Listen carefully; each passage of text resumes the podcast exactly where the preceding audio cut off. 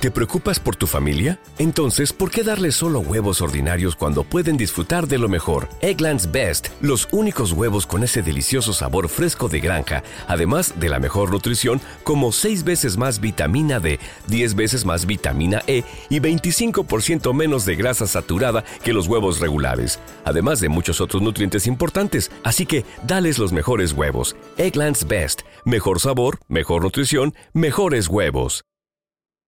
Hello, it is Ryan, and we could all use an extra bright spot in our day, couldn't we? Just to make up for things like sitting in traffic, doing the dishes, counting your steps, you know, all the mundane stuff. That is why I'm such a big fan of Chumba Casino. Chumba Casino has all your favorite social casino style games that you can play for free anytime, anywhere with daily bonuses. That should brighten your day a little. Actually, a lot. So sign up now at chumbacasino.com. That's chumbacasino.com. No purchase necessary. VGW Group. Void were prohibited by law. See terms and conditions. 18 plus. Naciónpodcast.com te da la bienvenida y te agradece haber elegido este podcast. Buenos días, Madresfera. Dirige y presenta Mónica de la Fuente.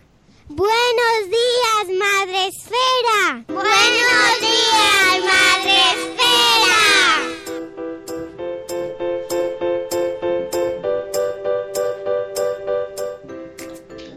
Buenos días, Madre Esfera. Hola amigos, buenos días. Bienvenidos a vuestro podcast para empezar el día de la mejor manera posible.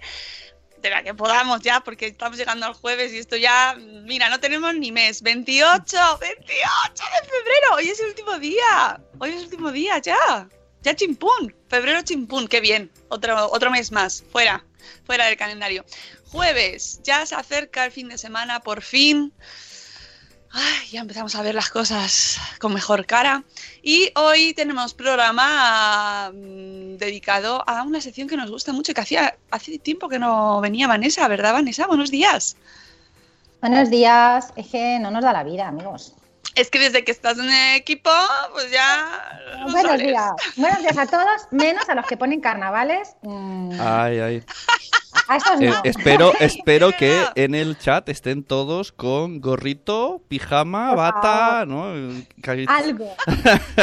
Hay que llevar algo No esta nos hemos semana. disfrazado. Es Se verdad. nos ha No, es mañana. Minion. Es mañana. Yo me he disfrazado de, Es mañana, ¿no? de, de madrugadora, con gafas. Ya, pero es que mañana que es festivo en Madrid, entonces. Ostras, es verdad que me- mira, me acabo, o sea, me enteré, creo que me enteré esta semana, así de repente, de rebote, con estas cosas maravillosas de la vida, que luego dicen, la vida es aburrida, la maternidad es aburrida, la paternidad y la crianza es... bleh". No, amigos, es chachi, porque de repente un día te enteras de que no hay clase. el viernes. Ni viernes, ni Y el lunes. lunes. y tú, ¿ah? ¿Eh? ¿De dónde ha salido esto? Pero, pero, o sea, en- y entonces una cosa, ¿en Madrid cuándo se disfrazan los niños? ¿Hoy? Hoy. Ah, vale. bueno, sí. llevan disfrazándose en sí, realidad. sí, verdad. sí. Esto es una cosa como las votaciones y las Ay. elecciones generales, que esto se, se dilata en el tiempo. Pero, pero, ¿quién quiere ver Infinity War? ¿Quién quiere ver cosas de aventuras y de emoción teniendo en tu casa críos Sí, y colegios? colegios. se complementen. Ay, rollo- Oye, buenos días, Sune, que no te he saludado. Hola, rollo, mamá, mañana tengo que llevar un palabra de honor con un... Mamá, mañana voy de Angela Merkel, de Alemania. Sí, sí, maravilloso, maravilloso lo bien que nos lo pasamos. Nada, a mí me encanta. Y ahora salen todos los niños hoy de casa, de las casas, pues eso, todos disfrazadicos y muy divertido. Y luego son los carnavales en los coles. Y mañana, ala, a la casa. a casa. Ojo que mañana nosotros sí que tenemos podcast. Porque como no sabía que... bueno, algo estoy contenta de tener los cuatro días en casa, ¿verdad? Pero-. ¿Y, y cómo no, Vanessa? No. ¿Cómo no? Con la alegría que dan. Ay. Por favor. ¿Eh? Anda. bueno, vamos a hacer programa. Que ya sabéis eh, que podéis escucharnos y vernos en Facebook Live. todos los días en, en- en esta plataforma. Ayer nos preguntaban, ¿cómo se ve en Facebook? Pues entráis en la fanpage fanpage y nos buscáis de Madre Esfera y ahí estamos en los vídeos en directo. Y luego, ¿dónde estamos siempre? ¿Y dónde está toda la gente? Pues en Spreaker. Spreaker mm, esta plataforma de broadcasting, podcasting, en la que se- nosotros retransmitimos todos los días en directo. Gracias, Spreaker, por haber hecho esta opción, porque si no. ¿dónde lo haríamos? Hombre, somos, no- somos un poco modernos. Spreaker. Es que hoy eh, hemos tenido varias conversaciones en Telegrams, pero es que yo vengo de otro tele. Bueno, tú también estás en ese, que hablaban de Curious Cat. Esto es como. Hay muchas aplicaciones, pero no, Spreaker. Spreaker. Nosotros nos quedamos con esta, eh, en la que podemos eh, hablar en directo y vosotros contestar. Que es que eso es bonito, es tan bonito. ¿Y dónde está la gente? En el chat de Spreaker, en el programa 588 ya. Madre mía, de verdad. Me da, me mareo y todo cuando veo la cifra. Cuatro, no, 588 programas aguantándonos. Gracias. En el, chat de el primero es Juan Manuel desde México. Buenos días, Juan Manuel, o buenas noches en tu caso. Tenemos también a Zora de Conciliando con la Vida, por, por la vida, o con la vida. Podría ser ambas cosas. Buenos días también a Marta Ribarrius. Mm, Marta, hoy te toca ponerte de parto. Ya lo sabes. Buenos días, mamá sin red y gusanito. Buenos días, buenos días, Irene Mira. Buenos días, Eli de Neuras de Madre. Buenos días, Laia de Cosetes no Res. Buenos de no, Cosetes de no Res. Buenos días, Yaiza. Buenos días, Lama Marachi. Eh, no pensar en hackathon. Dicen, están, están aludiendo al programa de ayer, que por cierto, ayer programa que, que técnicamente mal, mal, ¿eh? Y mira que me dio rabia porque no, es que cosas que a veces no puedes controlar y, y me dio mucho toque ayer con el móvil ahí en la mano y mi cara y. Jolín, a mí más. Ese ángulo picado desde barbilla. me tenías que haber quitado la imagen, pero bueno, en fin. Que sí. que- Yo sí, también lo pensé. pues, lo, estuve, no, lo estuve barajando.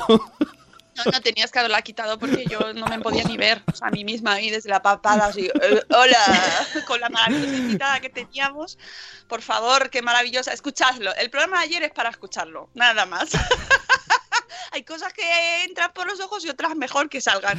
Bueno, tenemos también a la señora Babarazzi, a la señora Krika desde Suiza, a Euti, que por fin es jueves, a Isabel de la Madre del Pollo, tenemos a Eduardo del Hierro desde el Trono del Hierro, tenemos a la señora Ana Espínola, nuestra maravillosa abogada madre Erika, tenemos también a Silvia de Lactando en Diverso, a la señora Aquiles, tenemos también a Cripatia y Nicola. Eh, ¿Sirve salir con gorro de ducha? Por supuesto Hombre, que hoy, vale, hoy vale todo.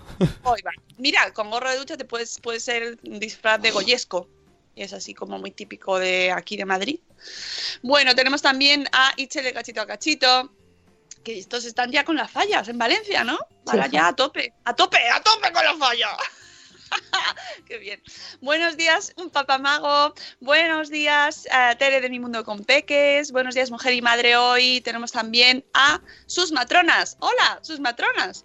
Que es, es una o varias. Mm, buenos días. Muchas. Hoy toca disfraces y mañana lunes y con los abuelos. Oye, Es el- mm, la cosa de va- conciliación. ¿vamos a ahorrar para pagar el ninot del rey? Hay un ninot Oh, que, que- que venden por Oh. un pastizal, pero están obligados a quemarlo. Dios. Y claro, hay gente que dice, ¿cómo vais a quemar al rey? Y encima es un Ah, pastizal. raro, ¿Quién ha hecho ese ninot? Bueno, alguien sale en la tele diciendo, es que el arte, si no hay polémica, no es arte. Y yo, "Mm, me gusta la frase. Lo que salía en los diarios. Sí, sí, los telediarios. Un ninot gigante del rey. Y, pero están obligados a quemarlo en fallas. Bueno, es que en las fallas siempre hay ninos de todos políticos y de, ¿Verdad? o sea, de todo, siempre, sí. Ni, eh, Itzel, puedes eh, ilustrarnos, pero sí, sí, sí. ¿Puede, puede? aquí la tengo. hay, hay de todo. o sea, Del ninot. No tenemos dinero, no, ya te contesto. si alguien quiere patrocinarnos para comprar el ninot, pero yo luego paso de quemar Claro, nada. A mí eso sería, sería literalmente quemar el dinero. Claro. Quita, quita. Buenos días, Lario Post. Buenos días, Teresa. Tenemos también por aquí a Ana María. ¡Oh, Ana María, por favor, ¿cómo has madrugado hoy? Que normalmente Ana María entra justo cuando terminamos nosotros, pero hoy, mira, hoy se ha venido antes. Así que un saludico, Ana María.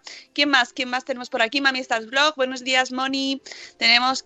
eh, ya está. Vale, ya está. Bueno, pues vamos a empezar con la sección. Dale a la musiquita. ¿La tienes por ahí? Sí. A mano. Sí, claro que sí. Hombre, ¡ay, qué-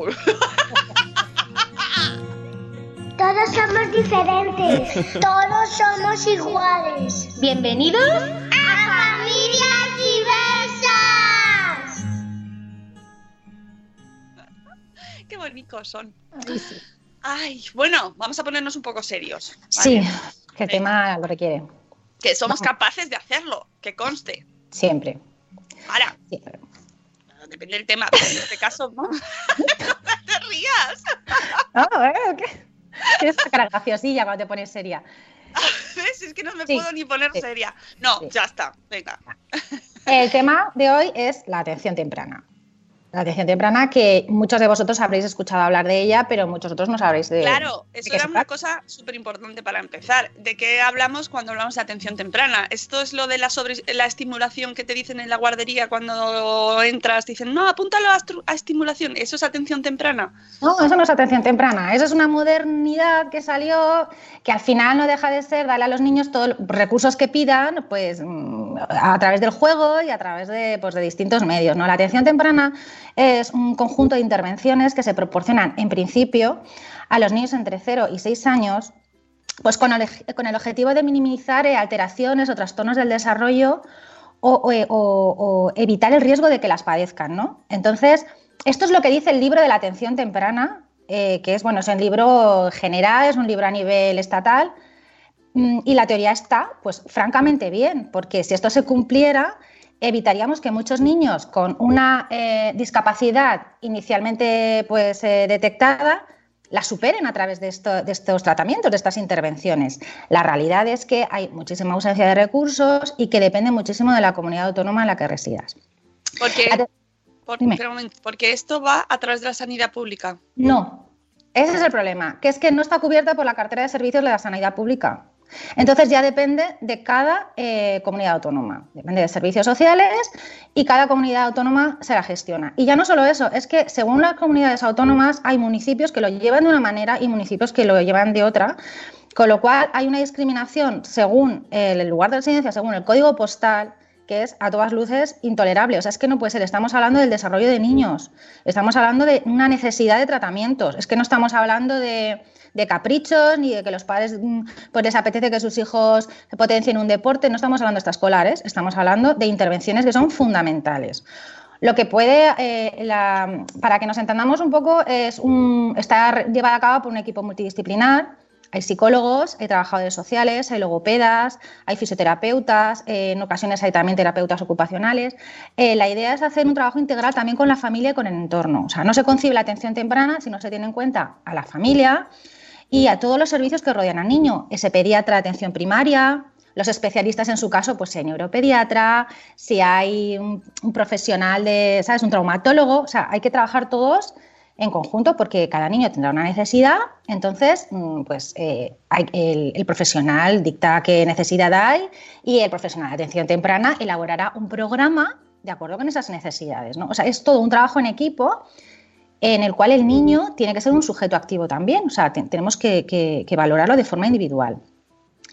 Entonces, esto dicho así, pues si se cumple es, es fantástico, porque mm, hay que pensar que la atención temprana no es solamente para niños con discapacidad. Tú no tienes por qué tener un certificado de discapacidad para recibir este tipo de servicio. No es un requisito.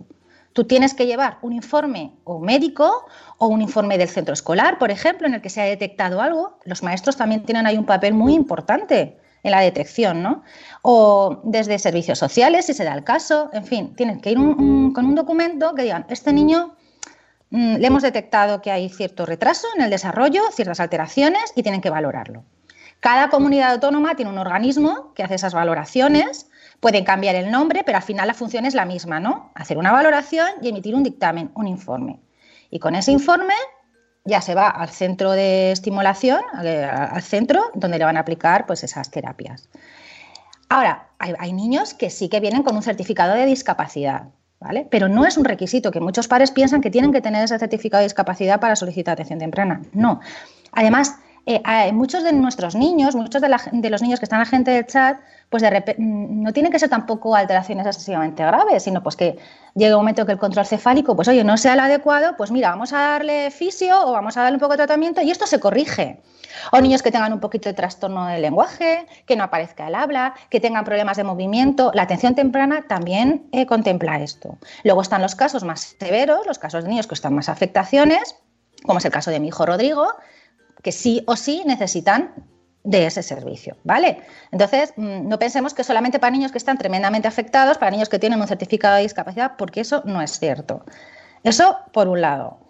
El tema de la atención de los 0 a 6 años. Bueno, mm, yo he alucinado mucho porque cuando estuve haciendo un poquito de investigación para escribir el post, descubrí que hay comunidades en las que, para empezar, la atención temprana no existe como Canarias. No hay atención temprana pública.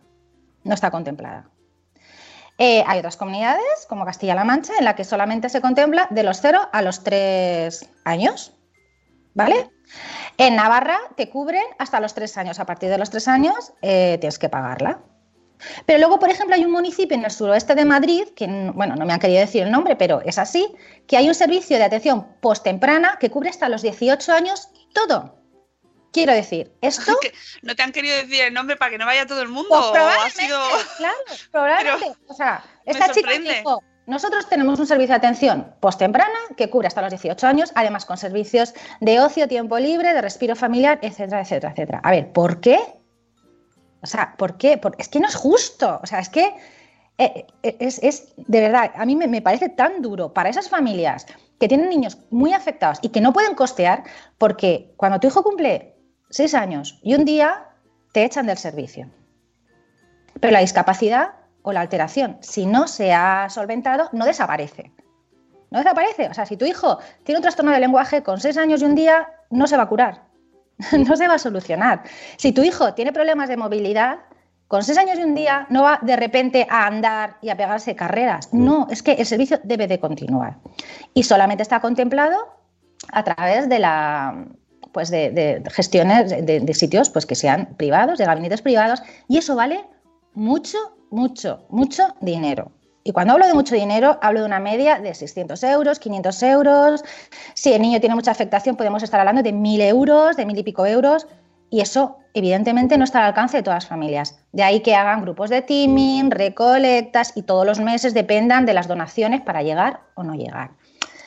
Estaba preguntando en el chat, Vanessa, si el CEDIAP, sí. los CEDIAP, que creo que son centros en Cataluña, ¿no? Porque sí, aquí me parece que aquí no, en Madrid yo no me, no me suena, pero... No, el nombre. Yo, por ejemplo, pillé la época del incenso. A mí me hizo la valoración directamente del incenso. Y en el 2014 ya eh, todo eso se concentró de 0 a 6 años. En vez de hacerlo en el inserso, se hacían en sitios específicos. Sí, es que cada comunidad lo llama de una manera, pero al final son centros de evaluación y desarrollo. O sea, cada comunidad pues le pondrá el nombre... Aquí en Madrid lo tenemos desde el 2014. Antes todo se gestionaba por incenso. O sea, yo con Rodrigo... Esto es una de las cosas que comenta Melissa tuya, por ejemplo, en su libro, en, Tener un hijo con autismo, me parece que se llama. Eh, y que comenta todo, todas las familias con las que hablamos eh, son la dificultad para encontrar eh, para salir ahí a través de la burocracia, ¿no? ¿A qué centro hay que ir? ¿Dónde me tienen que hacer este diagnóstico, esta valoración? ¿Cómo consigo que lo haga? ¿Quién me ayuda? ¿no? Es, como, desde fuera se ve como, como una gincana absoluta. Es, horroroso y además, ya te digo, ahora afortunadamente en Madrid ya hay un organismo que está eh, centralizado y que lo está gestionando, pero en su día, cuando yo tuve que pasar por este proceso hace nueve años, más o menos, nueve, diez años, fue una locura, porque a mí nadie me dio un listado de centros, por ejemplo, de atención temprana. Es que yo no sabía lo que tenía que hacer. Es que a mí el neuropediatra fue el que me dijo, bueno, nosotros sabemos que Rodrigo tenía, tenía algo, pero como el pediatra que era eh, nuestro referente en teoría no nos derivaba, pues es que lo que hacíamos era pelear, pelear, pelear hasta que por fin ya nos hizo la derivación a, neurología. Y cuando el neuropediatra nos dijo que tenía algo, que no sabemos lo que era, pero que tenía que empezar a hacer atención temprana y que probablemente sería un síndrome genético, yo me fui con eso en la mano. ya está. O sea, yo no sabía lo, que tenía que hacer. Y, una, y una cita para el inserso. O sea, ¿qué haces? ¿Para qué tengo que ir al inserso? O sea, porque no hay nadie que te explique afortunadamente eso la comunidad Madrid va mejor, pero ponte, coge una lista de centro de atención temprana y empieza a llamar tú por tu cuenta, ¿sabes? Es que es, tan angustioso. Eh, relacionado con esto, aunque es otro, otro, otra situación, ayer vi en Twitter un testimonio que lo compartí en Salud Esfera y os invito a que lo veáis. Eh, de una actriz que yo no sabía que tenía esclerosis múltiple, Selma Blair. Oh, sí. Em, como contaba, cuando le habían dado el diagnóstico, esto lo hablamos siempre, Vanessa, la, importancia de tener el diagnóstico. eh, cuando le habían dado el diagnóstico de su esclerosis múltiple, el alivio que había Sí. sentido, porque ella decía que es- no sabía lo que le pasaba, es- encima es madre soltera y entonces todos los ataques que tenía, todos los brotes, eh, la gente, bueno, pues pensaba que estaba loca, que, mm, bueno, una- Claro. un infierno y cuando le dan su diagnóstico lo que sentía era alivio, ¿no? Y me- Y, me, me recuerda mucho a todo lo que me, a todo lo que hablamos siempre Sí, de cuando por fin te dicen lo que tú dices, no, Sí. tienes esto, ya, venga, vamos, Es no estoy loca. Claro, es que la incertidumbre, la incertidumbre de no saber qué le pasa, qué tengo que hacer, cuál es el siguiente paso que tengo que dar, es que te come por dentro, es que te quita años de vida, es que cuando te dan un diagnóstico, aunque no sea un diagnóstico positivo, aunque no sea lo que tú esperabas, Claro, ya respiras porque sabes qué pasos tienes que dar. Claro, y sabes Es- que no estás, eh, eh, lo que decía ella, ¿no? Desamparado Es que, es, tan- tampoco. es que verlo, a mí, de verdad tenéis que verlo porque es, no es la primera persona ni la, el primer paciente que veo hablando de ese tema, pero, no, no, no. Pero es muy impactante, ¿no? Sí. Cómo lo cuenta y, las, y lo, lo empatizas mucho con ella porque que lo puedes entender, ¿no? Que, que realmente no sabes lo que te está pasando y prefieres que te digan tienes esclerosis múltiple. Y es fantástico que ella, con el alcance mediático que tiene, haya aparecido con el bastón, ¿Verdad? lo haya dicho, se haya emocionado, porque hacía mucho tiempo que no salía en los medios, y haya dicho, por fin, sé lo que tengo.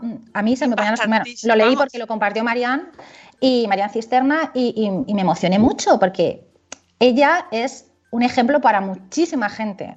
Bueno, y, y claro, tú, tú la estás viendo y dices, esta mujer ya tenido que dejar su carrera. Claro, claro, pero el hecho de que se presentara ahí, lo dijera y apareciera con el bastón es tan significativo, es tan significativo. Entonces sí. esto es verdad que guarda muchos paralelismos con lo que decimos, ¿no? El saber que tu hijo tiene algo, pero no sabes lo que tiene, no sabes lo que, lo que, ¿Qué, tengo que hacer ahora? Entonces, la, la atención temprana está plagada de burocracias. Hay que presentar 250 millones de papeles por triplicado. El niño pasa 200.000 evaluaciones que al final casi siempre son las mismas baterías de prueba, baterías de pruebas que están muy estandarizadas. Muchas de estas baterías tienen un montón de años y lo digo como psicólogo, muchas de estas baterías tienen que estar, tienen que modificarse.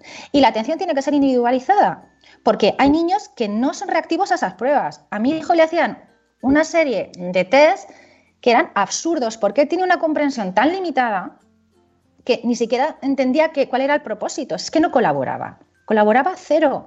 Hay que darle la vuelta a eso y adaptarse a los niños, adaptarse a las necesidades de cada niño. Eso por un lado. También hay que adaptar los programas. Los programas de estimulación están bastante estandarizados. Ojo, los profesionales son fantásticos, pero hay escasez de profesionales, hay escasez de centros, hay unas listas de espera que pueden mm, implicar años, entonces hacen lo que pueden con los medios que tienen. Y muchas veces se cubren plazas con mm, profesionales pues, que no tienen esa especialización y eso es un riesgo. Eso es un riesgo porque es que aquí el tiempo es crucial. El tiempo es crucial. Entonces, aplicar una batería, por ejemplo, de pruebas, uno, unos programas estandarizados no valen para todos. Yo lo he comentado muchas veces. Cuando a mí la estimuladora de Rodrigo, que no tenía prácticamente experiencia, me pasó, el programa de Rodrigo era hacer torres encajables, hilitos encajables. Cuando era un niño que no tenía motricidad fina, era un niño con estrabismo bilateral y no veía, era un niño que prácticamente no caminaba. ¿Cómo pretendes que un niño haga torres si no se ve sus manos? Si es que tiene la vista cruzada. Hay que hacer otro tipo de trabajo, ¿no? Yo perdí ahí un año y medio y era desesperante.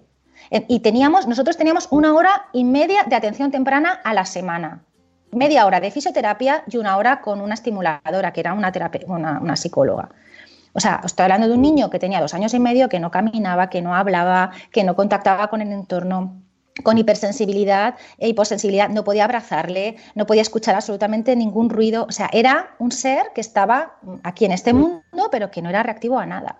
Una hora y media a la semana. Nosotros tuvimos que acudir a las terapias privadas, como tantas familias, a hacer un esfuerzo porque entendíamos que era lo que necesitaba, quitarlo de otras cosas, porque claro, yo no podía, yo no podía trabajar.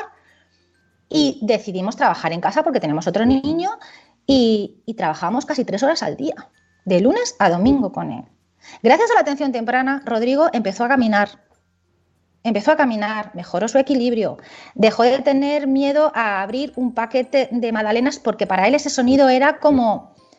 No, no, no, no, me puedo poner en su piel, ¿vale? Pero él oía una bolsa del Mercadona y se volvía loco llorando del miedo. No podía abrazarle, porque luego me explicaban que eh, para él su piel era como si yo le estuviera clavando millones de agujas. No le podía tocar. Imaginaos lo que es no poder tocar un bebé O sea, es que es tan doloroso para nosotros y, para él, claro. Eh, su vista empezó pues, eh, con todos los ejercicios que hacíamos visuales, la convergencia fue mucho mejor, veía más, por lo tanto se caía menos, pudo empezar a gatear, en fin, que la atención temprana a nosotros nos supuso un antes y un después. Empezó a regular sus patrones de sueño, a reírse, a disfrutar, o sea, era un niño ya pues mm, más feliz, más conectado con la vida, ¿no? Entonces, en nuestro caso fue fundamental. Luego ya entró en educación especial y el servicio pues se suspendió porque en el momento que entras en educación especial, esos recursos pasan a la educación especial. Ahí sí que están cubiertos, porque Rodrigo tiene muchas horas de logopedia, muchas horas de fisioterapia, pero nosotros seguimos por lo privado también. Eso es otra cosa que se me ha olvidado comentar. Se supone que se suspende a los seis años porque en teoría esos recursos debe asumirlos la educación en primaria ya, el centro escolar, pero sabemos la realidad cuál es. Los colegios no le van a dar a los niños no sé cuántas horas de logopedia ni de fisioterapia porque no hay recursos. No los hay. No lo sabe. Tú llegas a tu colegio después de haber estado seis años en atención temprana y te encuentras con que no hay nada. O el colegio tiene un logopeda compartido con otro colegio y te puede dar una sesión cada 15 días. No. O sea, la atención temprana puede ser el factor que determine que un niño que no caminaba lo haga. Que un niño que no hablaba lo haga. O sea, que un niño que ahora es dependiente absolutamente para todo tenga una mínima, una mínima calidad de vida y una cierta autonomía. Es tan importante, es tan importante es muy importante, es que uno de cada diez niños requiere atención temprana. Que no estamos hablando de ninguna tontería, que es que son muchos niños. Pero a nivel de administración y a nivel de administración de las comunidades, es asombroso que cuando se votan este tipo de presupuestos, o en la comunidad andaluza o en la comunidad de, Canarias, se veten, se veten y no se creen y no se aprueben mm, mayores presupuestos. Es que es, es que es incomprensible. O sea, es que están dejando a los niños como segunda y tercera y cuarta prioridad.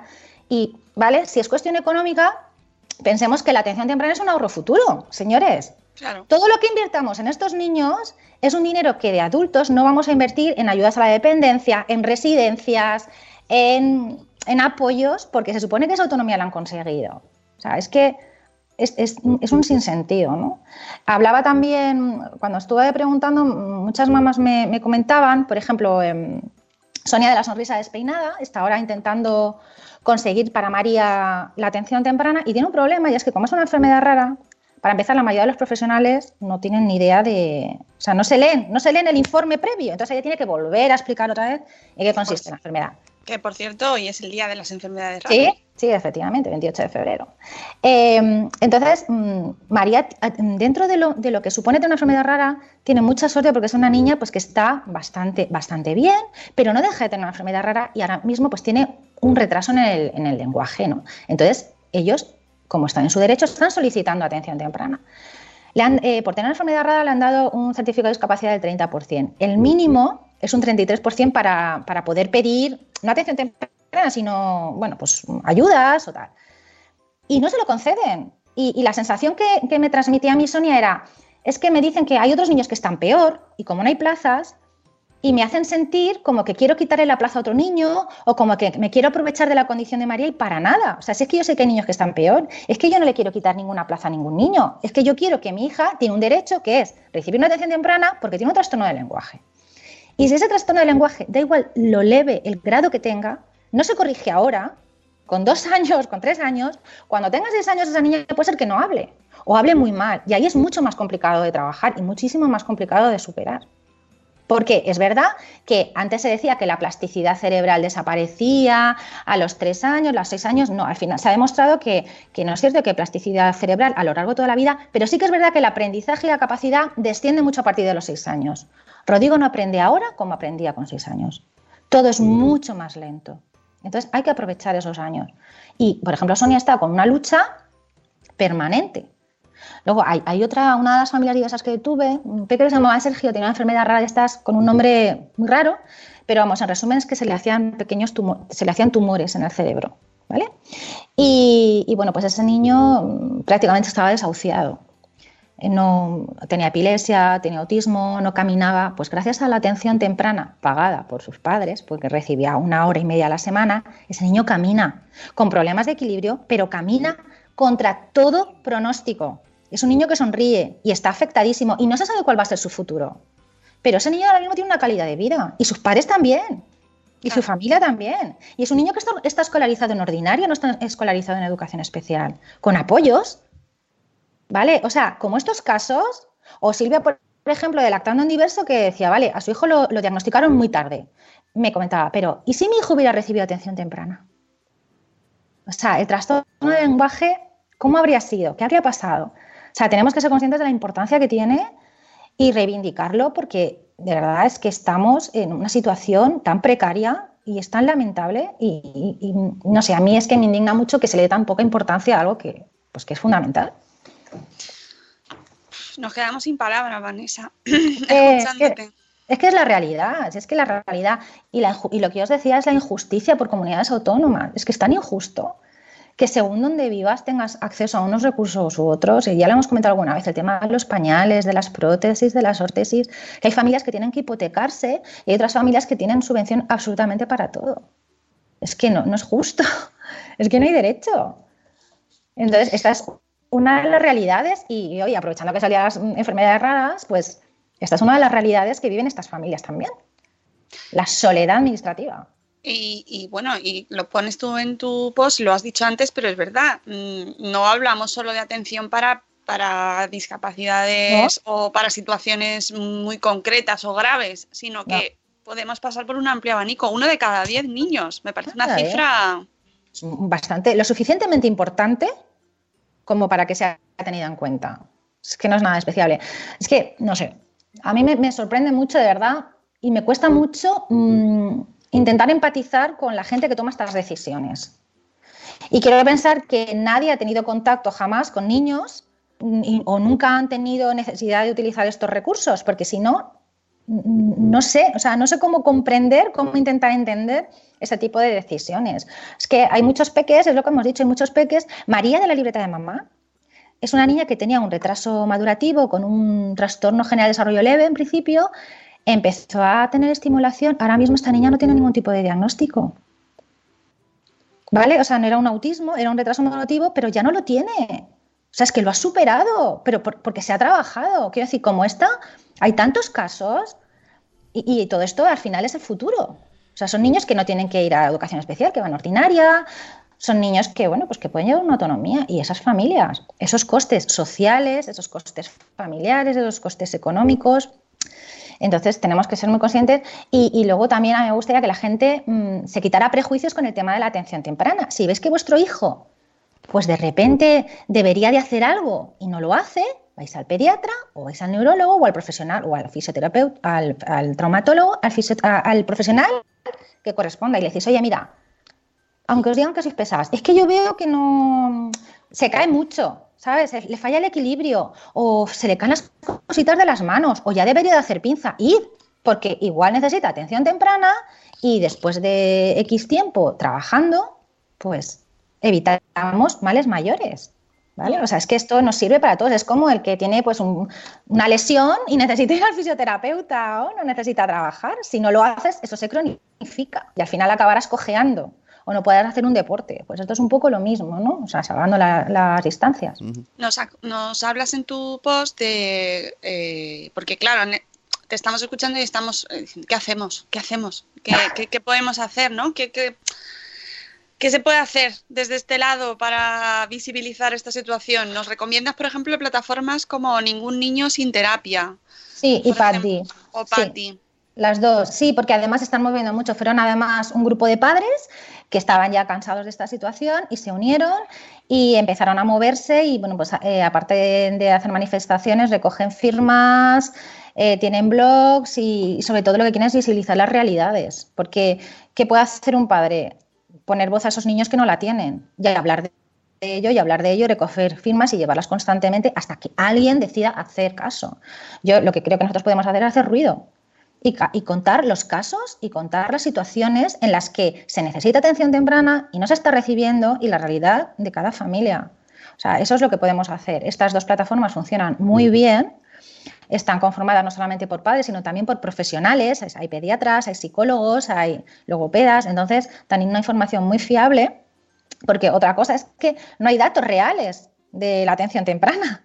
O sea, no hay un sitio que centralice los datos de, de los niños que reciben estos servicios. Hay que ir eh, comunidad por comunidad solicitando y luego eh, encima se recogen solamente los niños que reciben recursos a nivel público. No se recogen los niños que están en lista de espera, ni los que los reciben por la vía privada, ni los que son susceptibles de, de necesitarla. Quiero decir que hay un vacío, pero bueno, más o menos se estima eso que es un, entre 10, pues gente que se ha dedicado a ir recopilando todo este tipo de información. O sea, que también hay mucha opacidad en este tema, ¿no? Entre, entre, las listas de espera de esa gente que lleva mucho tiempo y no entra y gente que lleva 15 días y entra.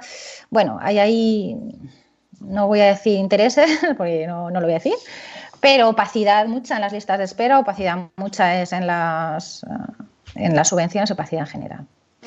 Ana María en el chat eh, nos está diciendo que probablemente tiene enfermedad rara fíjate, en el día de hoy, eh, eh, no nos cuenta, dice, lo que le está costando encontrar un sitio donde le hagan las pruebas, donde le ha, le ha, costado que le hagan las pruebas y lo que le cuestan, porque no entran en la seguridad social. Claro. Que es que, eh, es que de verdad, el tema de las enfermedades raras.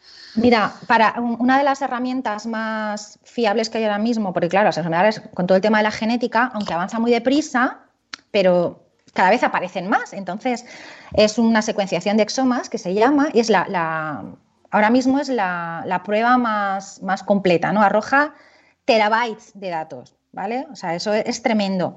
Pero un exoma no va, por, no va por la seguridad social y te puede costar 6.000 euros fácil. Y normalmente te piden que te lo hagan mmm, el padre, la madre y el niño que está, que está afectado, ¿vale? Eso, eh, eso es de unidad familiar dime a mí. Luego, es verdad que hay gente que entra en el, en el Carlos III, que es donde está el centro de referencia ahora mismo, hay una unidad de enfermedades raras. Entonces, bueno, si a lo mejor entras en el grupo de estudio de enfermedades raras, pues entonces quizá por ahí sí que te puedan hacer, ¿sabes? El tema de hacerte un exoma por la, por la vía pública es que puede tardar años. Puede tardar muchos años. Y en una enfermedad rara no se puede tardar años, señores. Es que hay, hay niños, y esto es muy duro, que fallecen sin tener un diagnóstico o sin que les hayan dado cita para hacerle pruebas. Porque hay algunas enfermedades raras que se llevan por delante el futuro de muchos pacientes.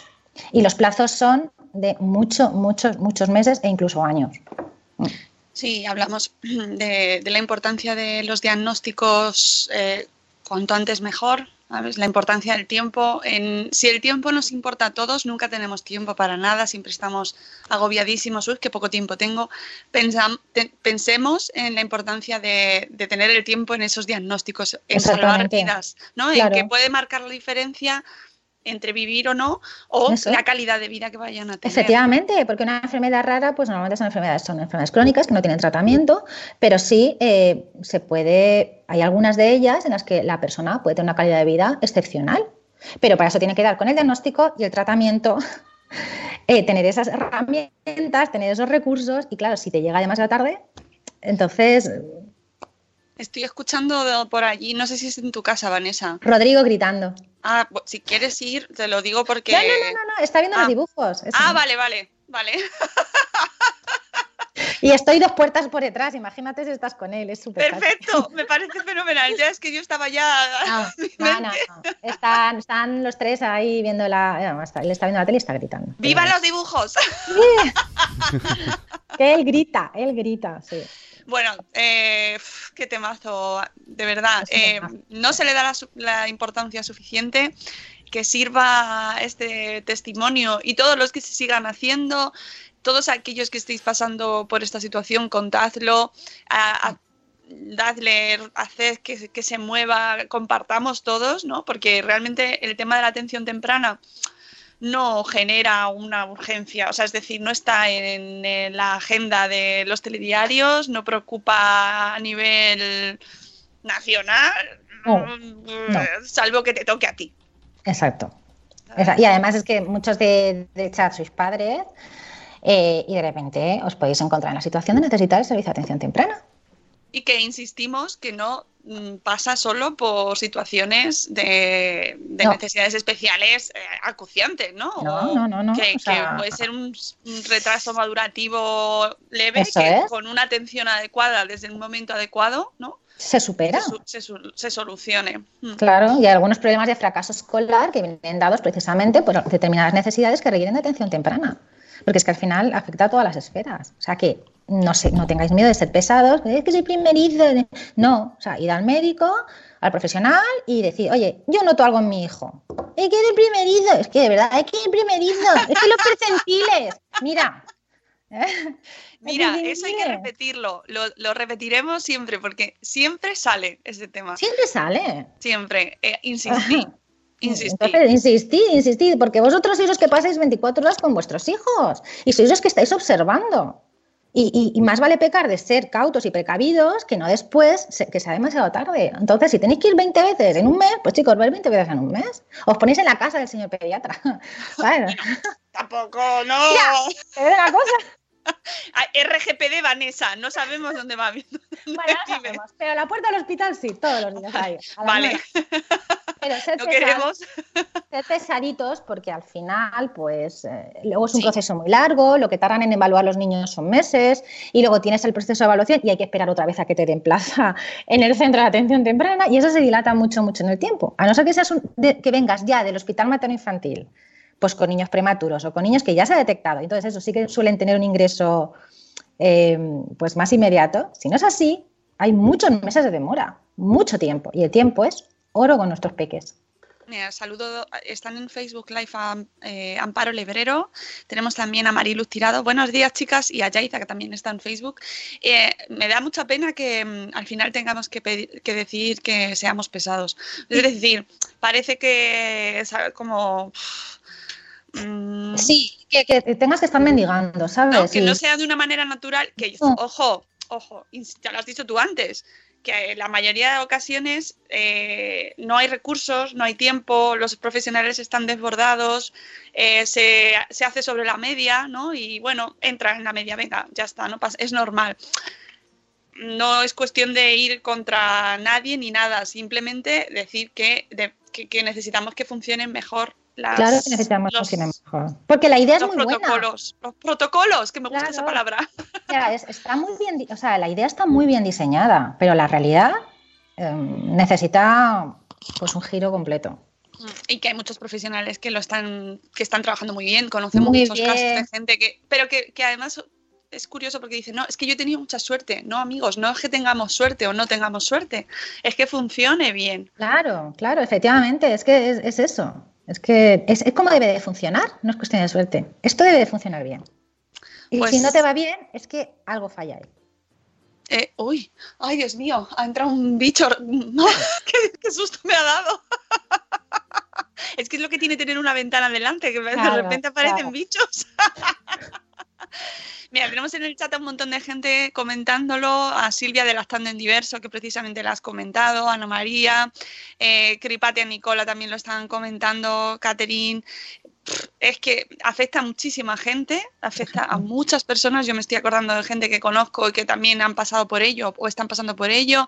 Y esto hay que desterrarlo. Este, este hashtag que dice Silvia, madres histéricas y padres histéricos, de verdad Efectivamente. que, que, mm, que es verdad que cuando eres primerizo parece que te afecta todo el doble y hasta un estornudo te preocupa, Sí. pero es, es cierto que hay un sentido ahí arácnido Sí, que dices, esto no va bien.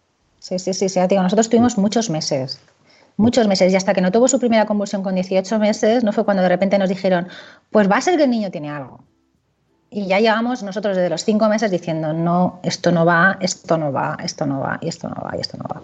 Nos ha costado mucho tiempo, nos ha costado muchas lágrimas y mucho dinero. O sea, es que, y, y- a nivel familiar, y a nivel social, y de dejar de relacionarte con la gente, porque tienes que dedicar exclusivamente. Nadie se imagina los costes que tiene esto, y no hablo solamente de costes económicos.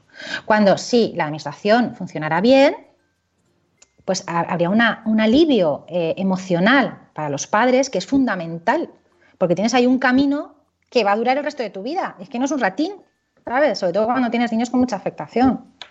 Entonces, yo lo que os, lo que os animo es pues, a, a que si conocéis casos o si sois uno de, lo- de los afectados, pues que lo digáis. No hace falta que hagáis ahí unos testimonios, ¿sabes? sino compartir en vuestras redes. Oye, mira, pues a mí me pasa esto. Yo llevo ocho meses en lista de espera. O mi hijo tiene este problema y no me quieren dar el servicio. O me estoy gastando 750 euros en, en- en terapias, ¿sabes? Que se sepa, porque cuanto más se sepa y más fuerza se haga, pues a lo mejor algún día harán caso, que llegará el día, que lo veremos nosotros. que Yo, qué sé. Yo menos que soy más mayor, pero no sé. Pues ojalá. Sí, Pues eso, amigos, que os animamos a que alcéis la voz y que lo digáis y que ante cualquier sos- cualquier eh, así al- alerta que sintáis en el desarrollo de vuestros hijos, pues que habléis con vuestros pediatras y con los profesores, con todo Sí. el personal que tengáis cerca, con profesionales que os puedan ayudar. Eh, hablad con mucha gente, Sí. muy pesados ahí, ahí sí que lo tenemos que decir. Mira, tenemos que ser pesados y, y- e intentar conseguirlo. Y ánimo a todas las personas que estáis pasando por ello, porque, mm, bueno, pues, ¿qué, qué más, no, qué más ah, nos puede afectar, ¿no? Que ver a nuestros hijos que no están desarrollándose de Eso la es. manera que se espera que se haga, ¿no? O que se, que se haga eso bien. es. Vamos a la canción de las 8. Vamos.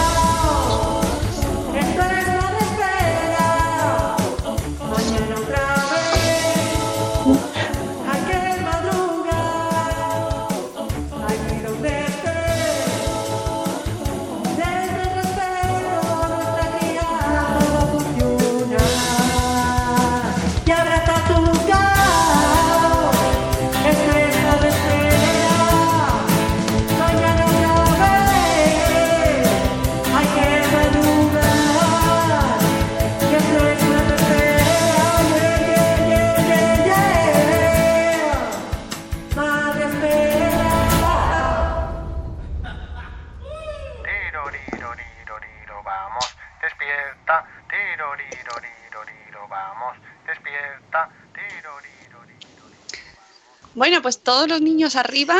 Terminamos el programa, ya sabéis, con la canción ya al final. ¡Oh, qué, pena! ¡Quedaos más! No, no, nos tenemos que ir. Bueno, vale, pues nos vamos.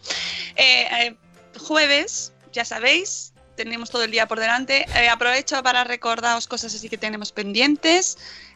Podéis apuntaros todavía al taller para, mm, de la academia de, para monetizar, para aprender a monetizar. Vanessa se ha quedado helada. Sí, se ha quedado ahí. Se ha quedado, al menos se ha quedado una sonrisa que podría Se ser peor. como, pues lo he hecho muy bien. ahí, ahí lo dejas. Pues, ta- pues me estoy tan contenta que bien me ha salido. Se ha ido, de hecho. Se ha ido. Despídete. Despídete. Bueno, pues nada, gracias Sky por estos subtítulos. Me encanta Skype. Cuando, cuando quiere funcionar, mola muchísimo. Ha sido bonito. Ha sido bonito. Lo está poniendo Ah. ella, me da a mí. Fantástico. Gracias, Vanessa. Se ha quedado con una cara fantástica. Qué, qué buena intervención. Que, que podéis... Con la cara de un trabajo bien hecho. Qué, qué mejor satisfacción que la de un trabajo Ya bien el hecho. micro. Ay, por favor. Dice que se ha ido Skype de fiesta. Qué gracioso. Bueno, eh, que podéis apuntaros todavía al taller de eh, el martes que viene. No, jueves. ¿Por qué digo martes y, y sí jueves? Martes, jueves los 7. días de fiesta te están despistando. A mí me despista todo, toda la, la Oye, vida. te- El jueves 7 es el, el curso para aprender a monetizar vuestro blog. Yo os lo recomiendo, de verdad, que va... Hay cosas que pensamos que sabemos y no las sabemos. Y son cosas muy facilitas que luego te ayudan. Ojo, no solo para los bloggers, Pam, pam, pam. también, también nos sirve para los podcasters Claro. que los podcasters también están todo el rato ahí pensando.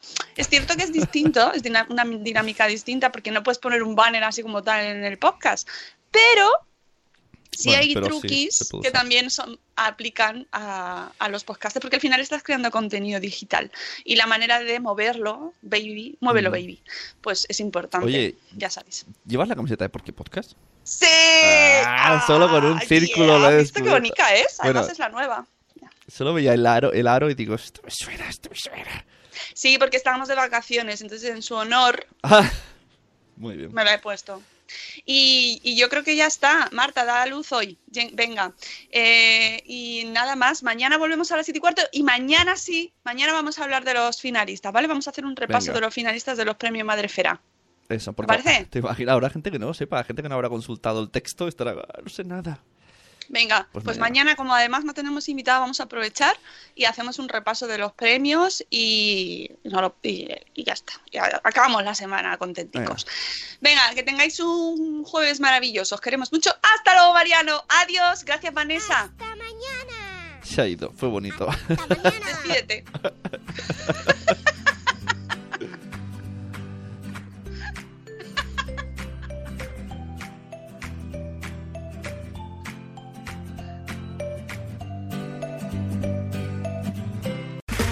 Okay, round two. Name something that's not boring. laundry? Ooh, a book club. Computer solitaire, huh? Ah, sorry, we were looking for Chumba Casino. That's right. ChumbaCasino.com has over 100 casino style games. Join today and play for free for your chance to redeem some serious prizes. ChumbaCasino.com. No purchase necessary. Where prohibited by law. 18 plus terms and conditions apply. See website for details. ¿Necesitas ayuda? En O'Reilly Auto Parts te ayudamos. ¿Necesitas algún consejo? Te aconsejamos. Nuestros profesionales en autopartes están siempre disponibles para ayudarte a encontrar lo que necesites. Excelente servicio al cliente es solo una de las ventajas que ofrece O'Reilly Auto Parts. Los profesionales en autopartes.